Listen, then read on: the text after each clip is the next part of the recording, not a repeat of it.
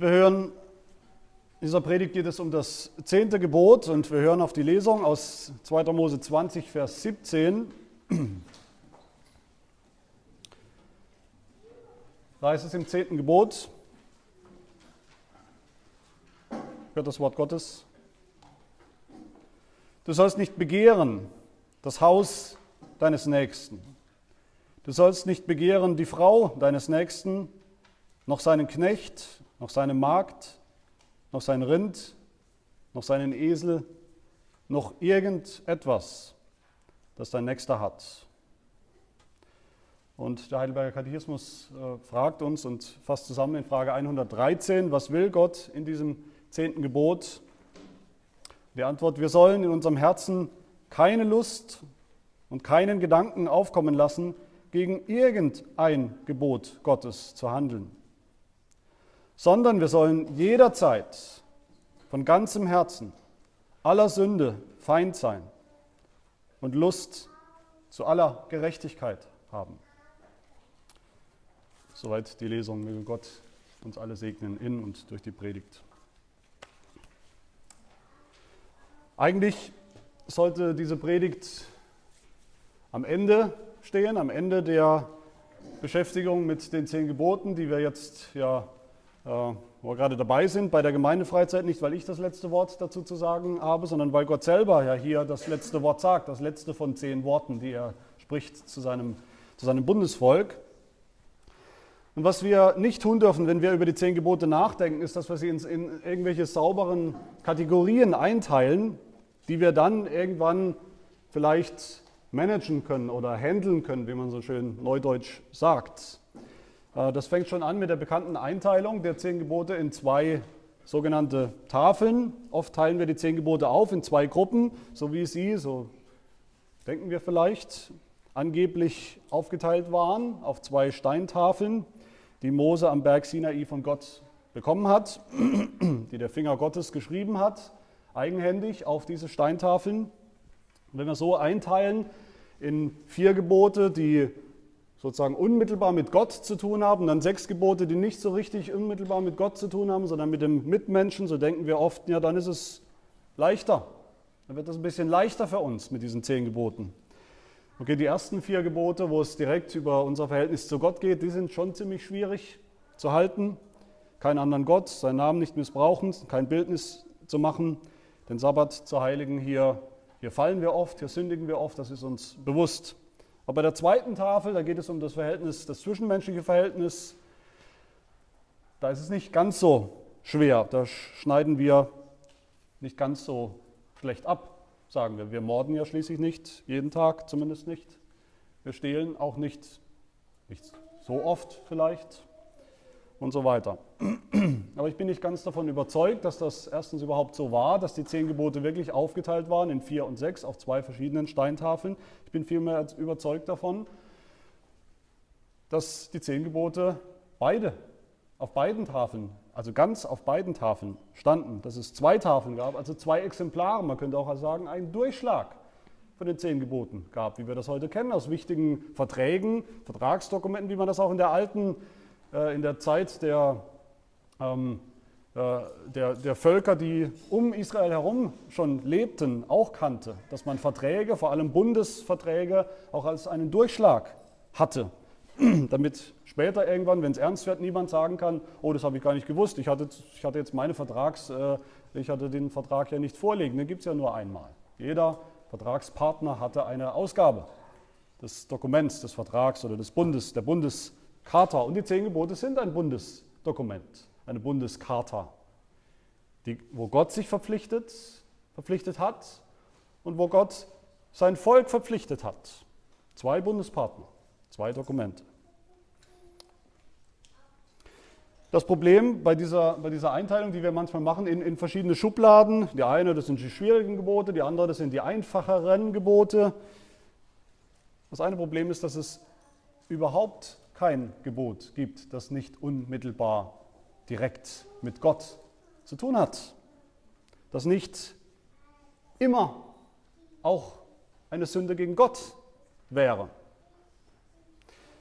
Ehebruch, Diebstahl, Mord, das sind ja eben gerade nicht nur horizontale Sünden, also zwischenmenschliche Sünden, die Gott jetzt eigentlich nicht groß tangieren oder angehen, sondern es sind immer auch und sogar vor allem vertikale Sünden. Auch das sind vertikale Sünden, die sich gegen Gott, gegen seine Heiligkeit richten, gegen den heiligen Gott.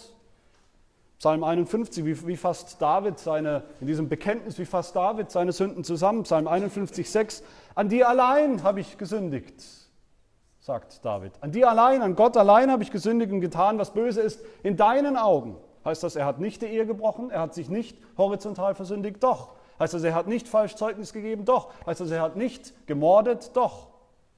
Aber an Gott allein hat er sich versündigt. Am Ende ist alles eine Sünde gegen Gott, auch die zwischenmenschlichen Sünden. Die zehn Gebote sind eine Einheit. Das ist hier und da schon angeklungen in den Bibelarbeiten. Sie lassen sich nicht bequem einteilen in schwierig und leicht oder leichter. In die, die wir managen können und die, mit denen wir unsere Schwierigkeiten haben. In die, die nur Gott angehen und in die, die halt nur den Mitmenschen und den Nächsten angehen. Die zehn Gebote sind eine Einheit. Und als Einheit sind sie auch untereinander verwandt. Auch das haben wir schon gesehen. Wir reden von einem Gebot und merken dann ja, eigentlich trifft das ja auch das andere Gebot zu. In Jakobus greift das auf, in Jakobus 2, wie die Gebote miteinander verwandt sind und zusammenhängen. Er sagt, wer das ganze Gesetz hält, sich aber in einem verfehlt, der ist in allem schuldig geworden. Denn der, welcher gesagt hat, Gott, du sollst nicht Ehe brechen, hat auch gesagt, du sollst nicht töten. Wenn du nun zwar nicht die Ehe brichst, aber tötest, so bist du ein Übertreter des Gesetzes, des ganzen Gesetzes geworden. Die Gebote sind eine Einheit und die Gebote als Einheit geben uns auch eine, eine Gesamtschau, eine Gesamtschau des ganzen Lebens, des ganzen christlichen Lebens, des ganzen Lebens des Glaubens, mit allen Eventualitäten, denen wir es zu, zu tun bekommen. Das ist eins, was deutlich wird in den zehn Geboten selbst, in der Art und Weise, wie sie in der Bibel, im Alten Testament und im Neuen Testament immer wieder aufgegriffen werden, vor allem in der Bergpredigt. Und bei Paulus, die zehn Gebote umfassen das ganze Leben. Sie sind nicht exemplarisch, wie man manchmal denkt, ja, da werden jetzt ein paar wenige Alltagssituationen herausgegriffen. Ja, stehlen, okay, damit hat man nicht so oft zu tun. Es kann mal sein, dass mal ein Dieb oder zwei in der Gemeinde sind, die betrifft jetzt sozusagen dieses Gebot. Es sind keine exemplarischen Sonderfälle, die zehn Gebote. Sie stehen pars pro toto für das ganze Leben. Zehn Gebote müssen maximal verstanden werden, nicht minimal, maximal. Dass sie alles angehen. Das sehen wir auch deutlich daran, wir haben es gerade gelesen, wie der Katechismus, wie unser Katechismus diese Gebote versteht und anwendet. Und wenn das klar ist, dann geht uns hoffentlich auch das Letzte auf, über das wir auch schon gesprochen haben, nämlich dass die zehn Gebote so viel mehr sind als die zehn Verbote Gottes. Sind so viel mehr als das. Sie beinhalten natürlich jeweils ein Verbot, es wird eine konkrete Sünde, ein konkretes Verhalten verboten, teilweise sogar mit einer Strafe belegt, mit einer Warnung oder einer Strafe. Aber sie sind dann auch und vor allem immer ein, ein, ein positives Gebot, eine positive Wegweisung für uns, für das Volk Gottes. Wir erinnern uns, auch das haben wir gehört in der Einleitung zur Freizeit, die zehn Gebote insgesamt sind vor allem für das erlöste Bundesvolk Gottes. Die, die Gott schon befreit hat aus der Sklaverei, aus der Knechtschaft. Das heißt, sie beinhalten nicht nur die Analyse der Sünde, also die Analyse des Problems, sondern auch und vor allem die konkrete Gegenmaßnahme, das positive Gegenstück, der Ausblick, die Hoffnung, die Verheißung angesichts der Sünde, wie wir da rauskommen, wie wir anders leben können. Und Gott sei Dank ist das so. Und wenn wir dann konkret kommen zu diesem zehnten, zehnten Gebot, dann sehen wir deutlich, dass es doch sehr anders ist als die anderen neun, oder nicht? Schon im Textlaut äh, sehen wir das, dass es eine Art Zusammenfassung ist, dass das große Finale ist von, von den zehn Worten, von den zehn geboten. Du sollst nicht begehren das Haus deines Nächsten, sollst nicht begehren die Frau deines Nächsten, noch seinen Knecht, seine Magd, sein Rind, noch seinen Esel, noch irgendetwas, was dein Nächster hat.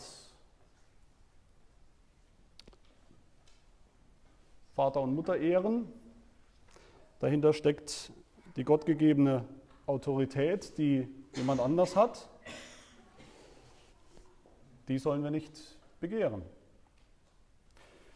Nicht zu töten, nicht zu morden bedeutet nicht zu begehren das Leben des anderen oder dass er nicht mehr existiert.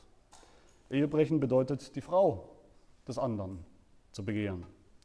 Stehlen bedeutet das Eigentum eines anderen zu begehren. Falsch Zeugnis reden bedeutet den Ruf des anderen zu begehren. Und so finden wir es auch im Neuen Testament, dass das zehnte Gebot eigentlich verstanden wird als eine Art Zusammenfassung aller Gebote. Oder besser, dass das Begehren, von dem dieses zehnte Gebot spricht, dass das Begehren eine Art Zusammenfassung aller Sünden ist. Aller Sünden, die hinter den anderen neuen Geboten stehen. Die Wurzel der Sünde. Paulus diskutiert in Römer, in Römer 7 das Gesetz, zusammengefasst in den zehn Geboten. Er diskutiert es und er sagt, ich hätte die Sünde gar nicht erkannt, außer durch das Gesetz. Denn von der Begierde hätte ich nichts gewusst, wenn das Gesetz nicht gesagt hätte, du sollst nicht begehren. Du sollst nicht begehren, äh, begehren nimmt er heraus. Das ist eine Art Zusammenfassung. Ich denke, es ist mehr hier als nur das zehnte Gebot. Als ein Beispiel er hätte auch jedes andere Gebot nehmen können. Ich denke, das ist mehr hier. Begehren geht gegen alle Gebote. Begehren ist die Wurzel der Übertretung von allen Geboten. Die Begierde, die im zehnten Gebot angesprochen wird, ist so etwas wie der sündhafte Motor, der hinter der Übertretung von jedem anderen Gebot steht. So versteht auch unser Katechismus das zehnte Gebot. Vielleicht habt ihr das schon mal gelesen, der Heidelberger, wie er das zehnte Gebot auslegt, und habt gedacht, was ist das jetzt? Der legt es eigentlich gar nicht richtig aus, das zehnte Gebot, oder? Der geht gleich, der springt gleich zu einer sehr allgemeinen Anwendung und Verallgemeinerung. Wir sollen in unserem Herzen keine Lust, keinen Gedanken aufkommen lassen, gegen irgendein Gebot Gottes zu handeln. Gegen irgendeins. Da kommen als Zusammenfassung nochmal alle zehn Gebote in den Blick. Und so wollen wir uns heute, heute Morgen fragen, erstens, was ist eigentlich das Problem, das hier angesprochen wird, die konkrete Sünde? Zweitens, was ist das positive Gegenstück oder Gegengift gegen diese Sünde? Und drittens, was bedeutet das dann für uns, für unser christliches Leben, ganz konkret? Das Problem zuerst. Ich habe schon gesagt, wir haben, und das wissen wir alle, wir haben immer eine Tendenz, die Gebote Gottes zu minimalisieren. Das ist menschlich, das ist natürlich, das ist fleischlich. Wir hören, du sollst nicht stehlen, du sollst nicht töten, du sollst nicht Ehe brechen, du sollst kein Falschzeugnis ablegen und hören die ganzen Gebote. Und nachdem wir beim neunten, nach dem neunten Gebot angekommen sind, klopfen wir uns auf die Schulter und sagen, ja, so ganz schlecht war es nicht. Vielleicht fünf von vier oder sechs von sechs und drei nicht. Also fünf ja und vier nicht oder sechs ja und drei nicht oder wie auch immer wir im Einzelnen abschneiden. Wir reduzieren die Gebote auf Verbote und dann auch noch auf äußerliche Verbote, Verbote von rein äußerlichen Handlungen. Und für so eine Haltung, die wir alle gemein haben, die uns alle mehr oder weniger stark verbindet, für so eine Haltung ist das zehnte Gebot ein, ein Schlag mit der Faust in die Magengrube, in die Magengrube unserer Selbstgerechtigkeit. Gott sagt, nein, ihr habt nicht richtig verstanden im zehnten Gebot. Ihr sollt nicht begehren, nicht begehren alles, was dein Nächster hat. Alles, was du nicht hast, sollst du nicht begehren, was Gott dir nicht zugemessen hat. Es geht um euer Herz, daher kommt das Begehren, daher kommt die Begierde, daher kommt der sündhafte Motor, die sündhafte Motivation, die euch dazu führt, irgendeines der zehn Gebote zu brechen. Es geht ums Herz. Denke, dieses oberflächliche Verständnis, was wir, was wir oft haben, was wir oft anlegen an die zehn Gebote, kommt auch zumindest zum Teil, zum Teil ist das das Erbe eines bestimmten Bibelverständnisses. Nämlich, dass man sagt, ja gut, das Alte Testament, im Alten Testament ist alles oberflächlich, da ist alles eine Sache des Buchstabens, also des Wortlautes. Wenn man das Gebot dem Wortlaut nachgehalten hat, dann hat man es gehalten. Und im Neuen Testament, da ist alles anders. Im Neuen Testament, das ist alles innerlich und geistlich. Und nicht der Buchstabe, sondern der Geist zählt. Jesus hat ein anderes Bibelverständnis. Jesus hat ein ganz anderes Bibelverständnis. Er greift in der Bergpredigt, Matthäus 5, zum Beispiel das siebte Gebot auf. Und was sagt er? Ihr habt gehört, dass zu den Alten gesagt ist, du sollst nicht Ehe brechen. Ich aber sage euch, wer eine Frau ansieht, um sie zu begehren, der hat in seinem Herzen schon Ehebruch mit ihr begangen. da sehen wir zwei spannende Dinge bei Jesus oder nicht. Da sehen wir erstens, Jesus sagt eigentlich überhaupt nichts Neues. Er hat nichts Neues gesagt in seinem Lehrdienst, in seiner Auslegung der zehn Gebote, in der Bergpredigt. Er hat nichts Neues gesagt. Er wollte nichts Neues sagen. Er ist kein Hardliner gewesen, kein Extremist, der den Gürtel nochmal enger geschnallt hat, dass wir uns nochmal zusammenreißen und nochmal erinnern und nochmal etwas strenger nach den zehn Geboten leben wollen, als das die Generationen vorher getan haben, als das die Pharisäer versucht haben.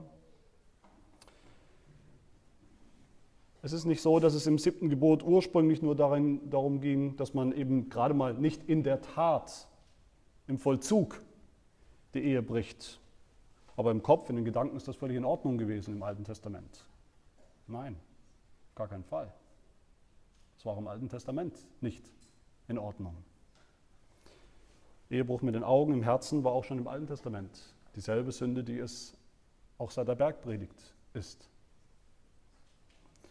Der Kontrast ist nicht zwischen dem Alten Testament und dem Neuen Testament. Der Kontrast ist zwischen dem, was das Wort Gottes, was das Gesetz schon immer gesagt hat zu uns und dem, was die Alten daraus gemacht haben, was die Schriftausleger daraus gemacht haben. Das ist der Kontrast, den Jesus sich bezieht in der Bergpredigt, wenn er die zehn Gebote sozusagen wieder freiklopft von dem Staub und Dreck der Jahrhunderte, die sich darum gelagert haben, in der Auslegungstradition.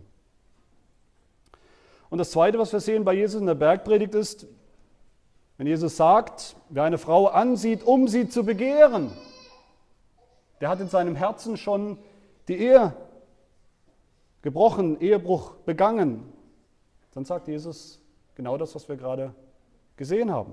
Er sagt damit, dass das Begehren, also das zehnte Gebot, eigentlich auch hinter dem siebten Gebot steht. Das Begehren steht auch hinter dem Ehebruch. Das Begehren, die Begierde, oder wie es in Deuteronomium 5 in der, in der anderen Fassung der zehn Gebote heißt, über dieses Gebot, du sollst nicht begehren die Frau deines Nächsten, du sollst dich nicht gelüsten lassen.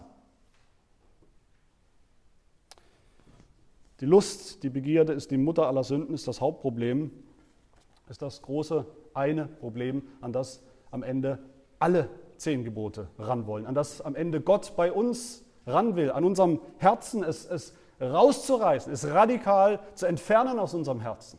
Die Begierde.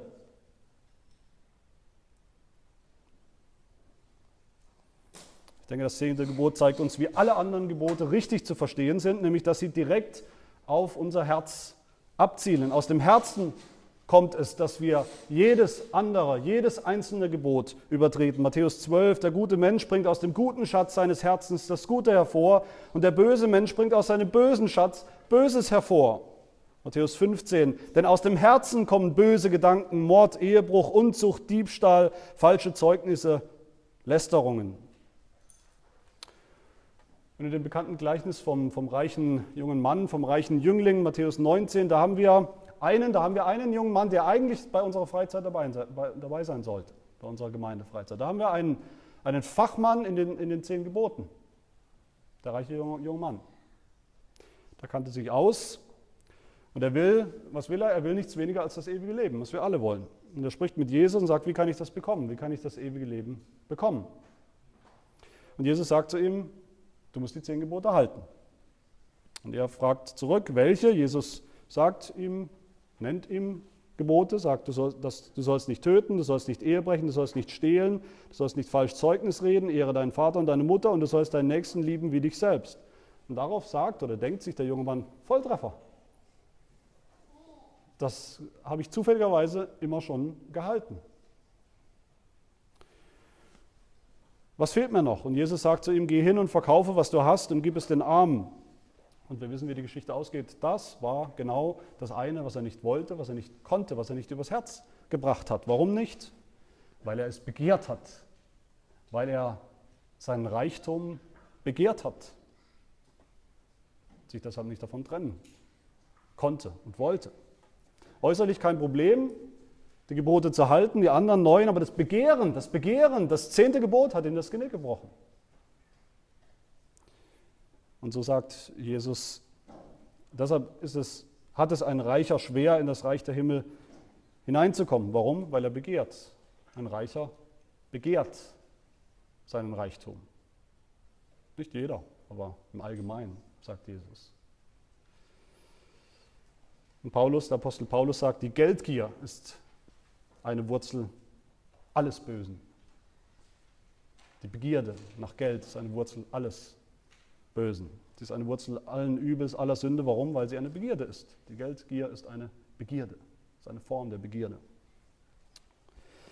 Ich weiß nicht, ob ihr schon mal darüber nachgedacht habt, warum Reichtum, gerade im Neuen Testament, warum Reichtum eigentlich so ein Problem ist. Warum die Reichen es immer wieder abbekommen. Warum wird das immer wieder herausgegriffen, dass die Reichen es schwer haben oder es fast unmöglich ist für sie, ins Himmelreich zu kommen.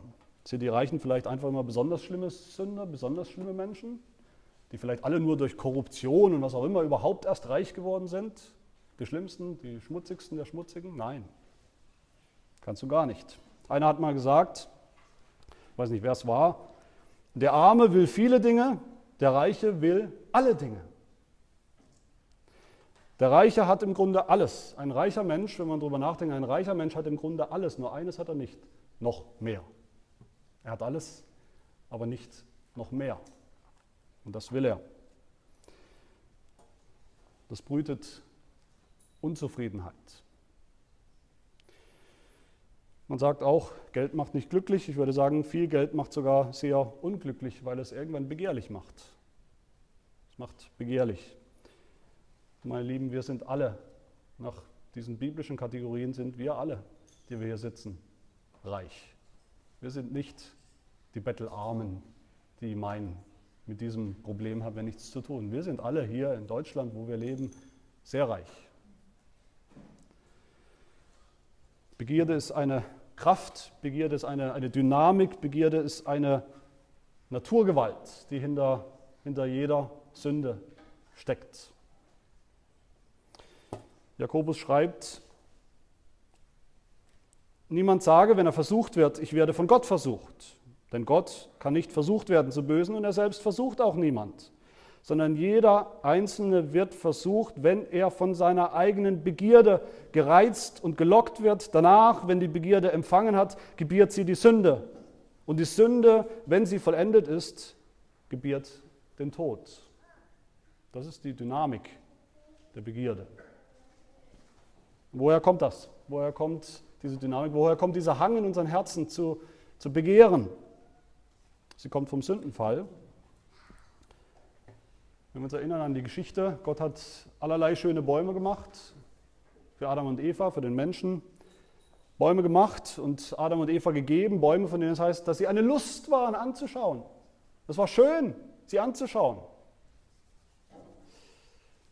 Aber angestiftet durch den Teufel wurde die Begierde, wurde diese Lust böse.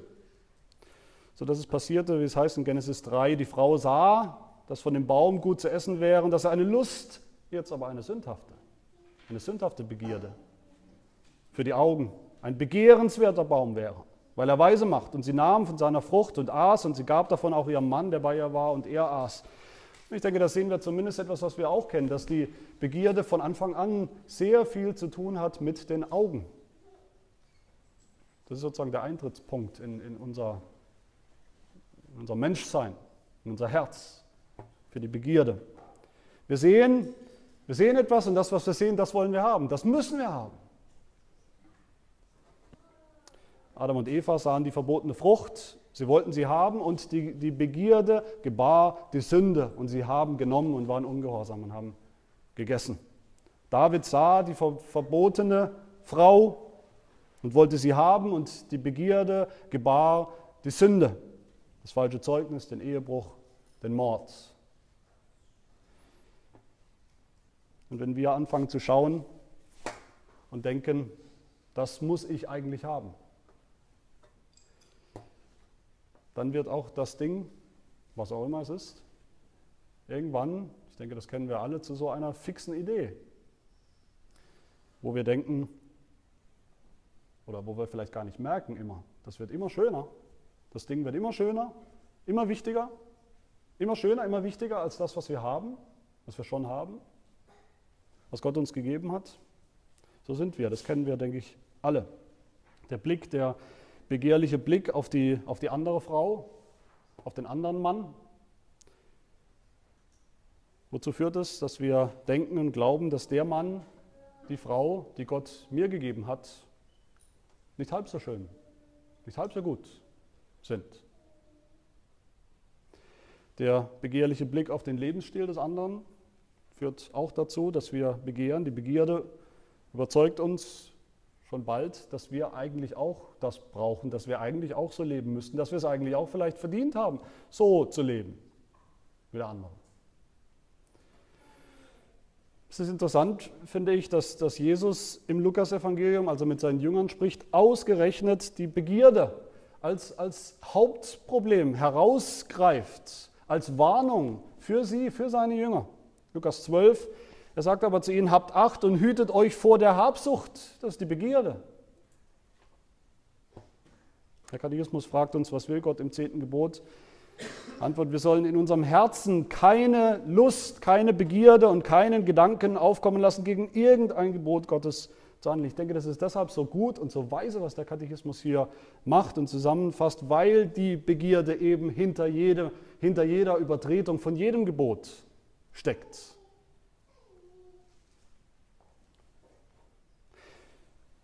Aber ich habe versprochen, dass es in den zehn Geboten ja nicht nur um Verbot geht, sondern auch um das positive Gegenstück, das, das Gegengift gegen diese konkrete Sünde der Begierde. Was ist das Gegengift? Das wir in diesem zehnten Gebot in der Zusammenfassung aller Gebote finden. Das erste, was wir sehen müssen, ist, wie nützlich hier uns eigentlich diese Unterscheidung, eine Unterscheidung kommt, die wir gemacht haben in der Einleitung zur Freizeit. Da habe ich unterschieden zwischen drei Gebräuchen oder drei Nutzen des Gesetzes. Das erste war für alle Menschen da, für das äh, soziale, zivile, menschliche Miteinander. Das zweite, der zweite Nutzen war der, der überführende Nutzen, haben wir gesagt. Das Gesetz als Spiegel, das uns vorgehalten wird, um uns unsere Sünde zu zeigen. Und da, das ist an und für sich schon Medizin. Zumindest ist das eine gute Diagnose und die ist bekanntermaßen der erste Schritt zur Besserung, eine gute Diagnose. Wenn Gott zu uns sagt im Gesetz, du sollst nicht begehren, dann hält uns das ein Spiegel vor und das Erste, was passiert, ist hoffentlich, dass wir erkennen, okay, ich habe begehrt. Nicht damit wir verzweifeln, nicht damit wir völlig mutlos werden und aufgeben, alles hinwerfen. Das ist leider ein Missverständnis, eine falsche Konsequenz, die viele Christen ähm, vielleicht immer mehr Christen aus dem Gesetz, aus den zehn Geboten ziehen, weswegen sie sich damit nicht beschäftigen wollen, weswegen sie sie nicht lesen wollen, sich nicht äh, vorhalten wollen, diese zehn Gebote als Spiegel. Sie sind einfach zu negativ. Zu negativ. Ich frage mich, ob dieselben Christen aus dem Grund auch nicht mehr zum Arzt gehen, weil möglicherweise der Arzt ihnen etwas Negatives sagen könnte über ihren Zustand. Wir brauchen diesen Spiegel und wir brauchen ihn immer wieder, wir brauchen ihn unser ganzes Leben lang. Es ist wichtig und wirkungsvoll. Das ist das, das eine oder das erste auf dem Weg der Besserung sozusagen. Und natürlich wollen wir wissen, wollt ihr sicherlich wissen, was konkret können wir tun und sollen wir tun, damit wir nicht begehren. Damit das zehnte Gebot, damit wir das zehnte Gebot weniger brechen und damit auch alle anderen Gebote weniger brechen. damit wir in unserem Herzen, wie es der Katechismus sagt, keine Lust und keinen Gedanken aufkommen lassen, gegen irgendein Gebot Gottes zu handeln. Was ist, was ist die positive Gegenmaßnahme? Ich will mal mit dem Katechismus anfangen, der sagt, im zweiten Teil dann, sondern, das ist die Gegenmaßnahme, sondern, was sollen wir? Sondern, wir sollen jederzeit von ganzem Herzen aller Sünde, Feindsinn und Lust, aha, Lust, Begierde haben. Sollen wir. Wir sollen Lust haben, wir sollen Begierde haben. Aber wozu? Zu aller Gerechtigkeit. Plötzlich kommt hier die Begierde wieder ins Spiel als Gegenmittel. Aber jetzt plötzlich eine Lust und eine Begierde, die umgepolt ist, die umgekehrt ist, in, völlig in die andere Richtung geht. Nämlich gerichtet ist auf Gerechtigkeit, auf Heiligkeit, auf Gott selbst. Das heißt, die Gegenmaßnahme gegen die Begierde ist eine Art Impfung. Ich bin jetzt nicht mehr überzeugt bei Martin, aber ich glaube, so viel weiß ich auch noch, dass eine Impfung, wie funktioniert eine Impfung? Eine Impfung ist eigentlich, dass man eigentlich mit einer Krankheit in kleinen Dosen die eigentliche Krankheit bekämpft. Das ist eine Impfung. Und hier sehen wir, dass wir die Begierde wie bekämpfen mit einer Begierde, mit einer anderen Begierde. Wir bekämpfen die Lust die falsche, sündhafte Lust mit einer anderen Lust. Wenn die Begierde daherkommt, wenn die Begierde uns einflüstert, dass wir nicht genug haben, dass wir nicht genügend Geld haben, nicht das richtige Auto, nicht die richtige Frau, nicht den richtigen Mann, nicht das Leben, das wir eigentlich verdient haben, dann dürfte klar sein, das Gegenmittel ist, dass wir das nicht mehr glauben, dass wir etwas zunächst mal nicht mehr glauben. Die Grundlage dafür, dass wir den, den Bann der Begierde brechen oder anfangen zu brechen, dass wir die zehn, zehn Gebote nicht mehr so ständig in dieser Art über, übertreten, ist, dass wir etwas glauben. Und zwar was? Dass wir glauben, dass wir alles haben, was wir brauchen. In jeder Hinsicht. Dass wir alles haben, was wir brauchen. Dass das, was wir haben, alles ist, was wir brauchen dass das, was wir haben, genau das ist, was Gott uns zugemessen hat. Und zwar, welcher Gott? Der gute, liebevolle, überreiche, großzügige Gott, nicht der knausrige Gott, der uns nichts gönnt, wie es uns die Begierde immer wieder einflüstert. Wir begehren immer mehr und immer Besseres, immer bessere Kleidung, immer mehr, immer besseres Essen. Wir sorgen uns darum, was wir anziehen sollen, was wir essen sollen. Und die Sorge, das dürfen wir alle wissen, die Sorge ist die Zwillingsschwester der Begierde. Und was sagt Jesus dazu? Er sagt, nach all diesen Dingen, den Dingen, die ihr braucht, trachten die Heiden. Aber euer himmlischer Vater weiß, dass er das alles benötigt. Gott ist euer guter, liebevoller, himmlischer Vater. Der weiß längst alles, was ihr braucht. Der hat längst alles, was ihr braucht. Und er ist längst bereit, euch alles zu geben und ist schon dabei, euch alles zu geben, was ihr braucht. Und dann gibt Jesus uns das Gegenmittel gegen die Begierde. In Matthäus 6, er sagt weiter, trachtet vielmehr zuerst nach dem Reich Gottes und nach seiner Gerechtigkeit trachtet, begehrt das Reich Gottes und seine Gerechtigkeit. So wird euch dies alles, alles, was wir brauchen, hinzugefügt werden. Wir müssen glauben, vielleicht zum ersten Mal oder neu glauben, dass Gott alles hat, dass Gott alles geben kann und dass Gott bereit ist, alles zu geben, uns alles zu geben. Wir müssen glauben, dass er, dass Gott, dass Jesus Christus, dass sein Reich alles ist Das soll unser Begehren sein. Er soll unser Begehren sein. Wenn wir glauben, dass er, dieser Gott, dieser Vater, dass er ausreicht, nur dann werden wir keine anderen Götter neben ihm ersehnen. Wenn wir glauben, dass genügt, wie Gott sich, wie er sich selbst uns mitgeteilt hat in seinem Wort, nur dann werden wir uns keine anderen Bildnisse machen von Gott. Wenn wir glauben, dass er, dass Gott uns genügend Zeit gegeben hat für alles, was wichtig ist, für unsere Arbeit, genügend Zeit gegeben hat, nur dann werden wir auch des Sabbattags gedenken und ihn halten. Wenn wir vertrauen, dass er uns genau die richtigen Eltern gegeben hat in seiner guten Vorsehung, nur dann werden wir auch unsere sehr unvollkommenen Eltern anfangen zu ehren. Wenn wir glauben, dass er uns genau den richtigen Ehepartner gegeben hat und dass er keine Fehler macht, in diesen Dingen nicht, in den anderen Dingen auch nicht, nur dann werden wir nicht Ehe brechen. Wenn wir die Vögel des Himmels anschauen, die nicht säen, die nicht ernten, die nicht in die Scheunen sammeln die, und der himmlische Vater ernährt sie doch, wenn wir glauben, nur wenn wir glauben, dass wir viel mehr wert sind als sie. Nur wenn wir glauben, dass Gott uns immer versorgen wird mit allem, was nötig ist und darüber hinaus werden wir nicht stehlen. Alles in allem nur, wenn wir glauben, dass er, der Gott, an den wir glauben, unser Vater ist, unser liebevoller Vater, der Gott der Vorsehung, der alles hat und der alles gibt, der jeden Mangel ausfüllen kann und ausfüllen wird in Jesus Christus, wie es ihm gefällt, nur dann können wir überhaupt anfangen, anfangen aufzuhören mit dem Begehren.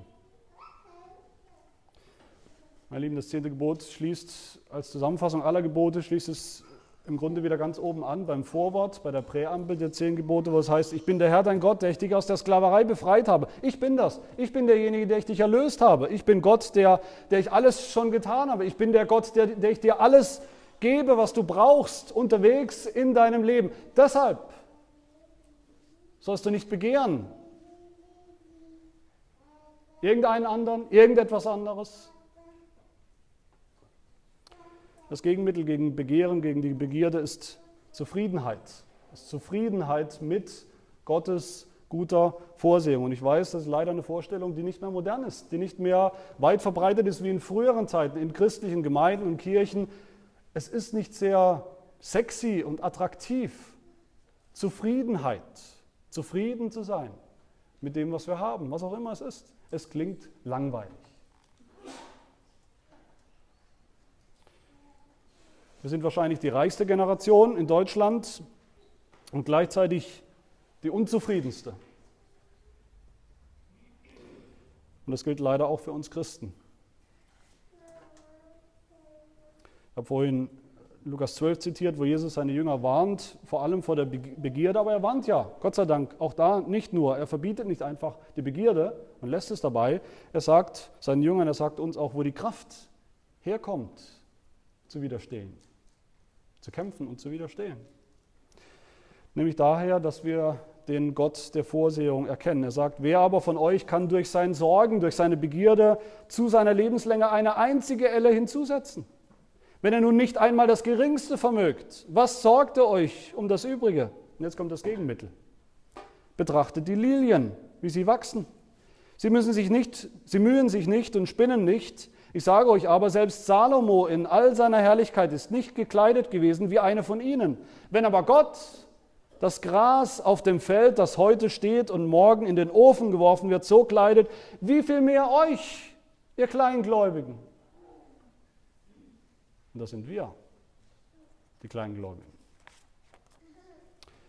Im Psalm 73 beschreibt der Psalmist sich selbst. Er sagt, ich aber wäre fast gestrauchelt mit meinen Füßen. Wie leicht hätte ich einen Fehltritt getan. Und warum? Warum wäre er fast gestrauchelt?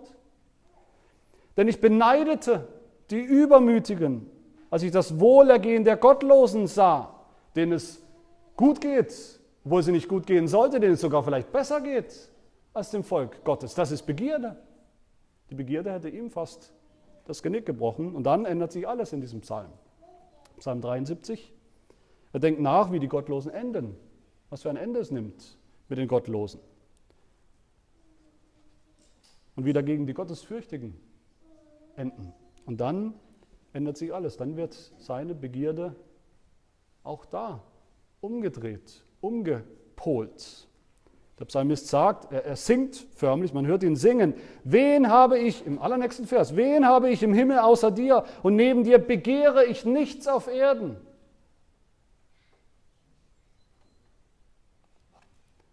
Kein Bruch des zehnten Gebots, weil ich nichts begehre auf Erden. Wenn mir auch Leib und Seele vergehen, sagt er weiter, so bleibt doch Gott ewiglich meines Herzens Fels und mein Teil. Das müssen wir wieder lernen. Liebe Gemeinde, wir müssen wieder lernen, jedem Anflug von Begierde die Antwort des Glaubens entgegenzusetzen, entgegenzuschleudern. Den Glauben, dass der, der Gott, der sogar seinen eigenen Sohn nicht verschont hat, sondern ihn für uns alle dahingegeben hat, wie sollte er uns mit ihm nicht auch alles schenken? Alles.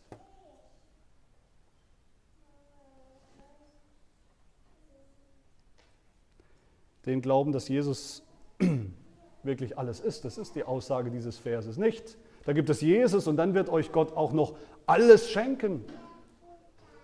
Den neuen Computer, das neue Auto und was auch immer. Nein. Jesus ist dieses alles. Jesus ist das Brot des Lebens, von dem es heißt, wer zu ihm kommt, den wird nicht mehr hungern. Wer an ihn glaubt, den wird nicht mehr dürsten. Es ist vorbei mit der Begierde nach diesen Dingen. Dieser Glaube, diese Gottesfurcht, wie Paulus sagt im 1. Timotheusbrief, ist eine große Bereicherung, wenn sie mit Genügsamkeit, das ist Zufriedenheit, wenn sie mit Genügsamkeit verbunden wird. Denn wir haben nichts in die Welt hineingebracht und es ist klar, dass wir auch nichts hinausbringen können. Wenn wir aber Nahrung und Kleidung haben, soll uns das genügen. Denn die, welche reich werden wollen, fallen in Versuchung und Fallstricke und viele törichte und schändliche Begierden welche die Menschen in Untergang und Verderben stürzen, denn die Geldgier, die Begierde, ist eine Wurzel alles Bösen. Etliche, die sich ihr hingegeben haben, sind vom Glauben abgeirrt, haben sich in sich selbst viel Schmerzen verursacht. Du aber, o oh Mensch Gottes, fliehe diese Dinge. Fliehe diese Dinge. Genügsamkeit als, als Gegenmittel gegen die Begierde, Davon spricht auch der Hebräerbrief in Kapitel 13, wo er uns ermahnt, ganz im Sinne des zehnten Gebots. Euer Lebenswandel sei frei von Geldliebe. Begnügt euch mit dem, was vorhanden ist. Denn, hier kommt's, er selbst hat gesagt, ich will dich nicht aufgeben und dich niemals verlassen. So können wir nun zuversichtlich sagen, der Herr ist mein Helfer und deshalb fürchte ich mich nicht vor dem, was ein Mensch mir antun könnte vorbei, ich brauche es nicht mehr. Das einzige Mittel, die einzige Waffe im Kampf gegen die sündhafte Begierde ist eine andere Begierde, eine bessere Begierde, die Begierde nach Gott, nach dem Gott unseres Heils, von dem der Psalmist sagt, Psalm 20, er gebe dir, was dein Herz begehrt. Psalm 37, habe deine Lust, deine Begierde am Herrn, so wird er dir geben, was dein Herz begehrt.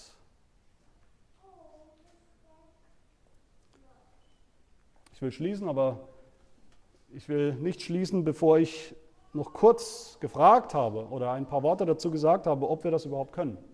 Das ist sicherlich die Frage, die bleibt. Ist das überhaupt möglich? Ist es nicht so, dass wir Sünder bleiben, dass wir Sünder bleiben, die ein Leben lang kämpfen und auch fallen und übertreten das zehnte Gebot und auch das erste bis das neunte Gebot?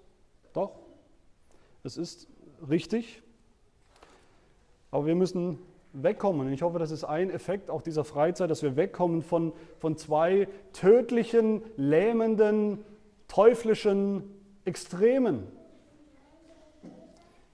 die christliche Gemeinden seit Jahrhunderten zur Rechten und zur Linken plagen und, und, und, und lahmlegen förmlich. Das Extrem des Perfektionismus auf der einen Seite dass wir uns einbilden, wir könnten das mit dem zehnten Gebot oder mit jedem anderen Gebot mal so eben erledigen. Das ist keine große Sache, das mache ich jeden Tag. Bis dahin, dass wir denken, wir könnten die zehn Gebote, wenn wir überhaupt an ihre Gültigkeit glauben, völlig halten. Dazu sagt unser Katechismus ganz deutlich, können die zu Gott Bekehrten diese Gebote vollkommen halten? Nein. Sondern es kommen auch die frömmsten Menschen. Bist du der frömmste Mensch? Ich weiß es nicht, über mich würde ich es nicht sagen. Auch die frömmsten Menschen kommen in diesem Leben über einen geringen Anfang dieses Gehorsams nicht hinaus. Das ist völlig realistisch und völlig biblisch. Und das müssen wir wieder glauben und erkennen. Und das andere Extrem, auf der anderen Seite, da lauert gleich das andere Extrem, das ist Resignation. Wie viele Christen, wie viele Christen fallen hier herunter? Wie viele Christen habe ich schon getroffen, die sagen, wenn wir es doch sowieso nicht schaffen, wenn wir es sowieso nicht schaffen, die Gebote vollkommen zu halten, wenn, wir, wenn Sündlosigkeit sowieso nicht am Horizont sich abzeichnet, in dieses Jahr oder in fünf Jahren oder zehn Jahren als Christ, dann kann ich es doch gleich bleiben lassen. Warum soll ich dann überhaupt mich abmühen und anfangen damit? Es ist doch ein, ein Frustgeschäft, eine Sisyphusarbeit, die nicht aufgeht. Und das ist eine Lüge vom Teufel. Und ich fürchte, und ich sage das auch mal ganz offen und ehrlich, dass wir in unserer Gemeinde eher in dieser Gefahr stehen, dass wir in unserer Gemeinde eher in der Gefahr stehen, wir schimpfen so auf die Perfektionisten, dass wir vielleicht eher in der Gefahr stehen, zu resignieren und zu sagen, gut, halb so wild mit den zehn Geboten. Ob wir danach leben, ob wir irgendeinen Fortschritt machen, ob wir noch uns den Spiegel vorhalten lassen überhaupt oder nicht, ist egal. Ist nicht so wichtig. Lasst uns kämpfen dagegen, lasst uns mit, mit aller Kraft, mit aller Macht kämpfen, indem wir den gesunden, biblischen Weg, den gesunden Mittelweg gehen. Das ist eigentlich kein Mittelweg. Zwischen den beiden Extremen gibt es keinen kein Mittelweg. Es ist der gesunde biblische Weg, nämlich der Weg der Heiligung. Der Weg der Heiligung, eine Heiligung, die fortschreitet, Stück für Stück, in kleinen Schritten, ist ein Weg des Wachstums über lange Zeit, wie ein Baum. Ich weiß nicht, wer schon mal einen Baum gepflanzt hat, einen kleinen Baum, man geht jeden Tag raus und guckt, ah, wieder nichts passiert. So wachsen Bäume.